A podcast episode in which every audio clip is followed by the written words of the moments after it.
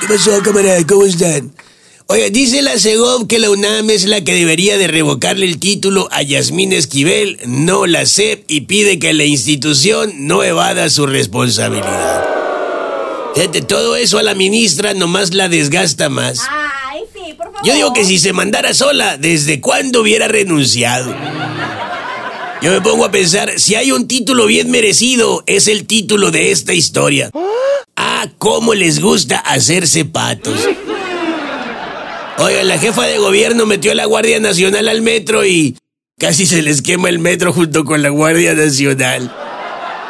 Pasado domingo salió un montón de humo de una estación y se separaron dos vagones de un tren. Eso no es otra cosa más que el metro gritándole a Claudia Sheinbaum, no sabes gobernar. Imagínense a doña Claudia de mesera.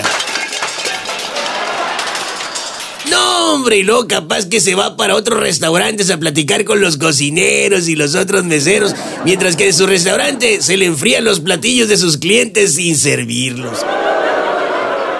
Y todavía me imagino a doña Claudia exigiendo propina. Ay, doña Claudia. Ah, pero le encanta la vagancia.